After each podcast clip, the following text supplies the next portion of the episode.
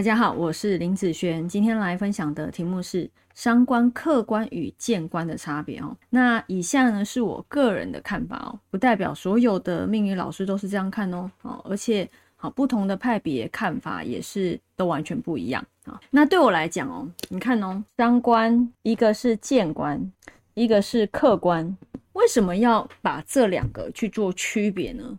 一定是有不一样的地方才会去做区别，譬如说。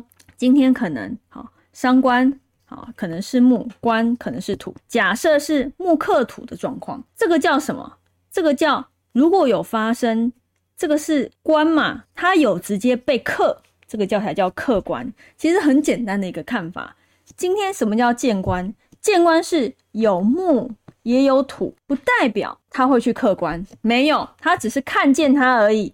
代表这个八字可能有木也有土。这个叫见官，那是不是真的会客观呢？要看它整个五行流通下来看，它最后真的有克到土的这一个状况，这个才叫客观呐。那严重的是什么？严重才是这个啦。见官会不会很严重？不会啦。为什么？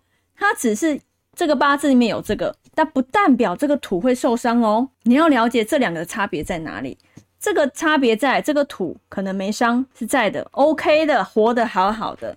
那这个客观呢？这个土很抱歉被克了，受伤了啊。所以这个就是见官和客观的一个差别哦。像我这边啊来的一些学生哦，如果他这个观念没有矫正的时候，他看到八字里面有木和土，直接就克了。他没有见官的部分，他就只有客观的部分哦。很多人都会这样看。有木和土，好，那对不起，这个土一定被克。我我不知道为什么他们的一个方式哦，但是我这边有发现很多都是这个样子，哦，它并没有见官和客观的差别。但是我这边呢，有没有见官和客观客观的差别？有的，这方面我刚刚前面讲了，这个土没有被克，它就是见官而已，它并没有怎么样。那客观呢，反而才会是哦不良的基因或者是不好的来源，好的一个部分哦。好，那以上这个影片就分享给大家以及我的学生，我们下次见喽，拜拜。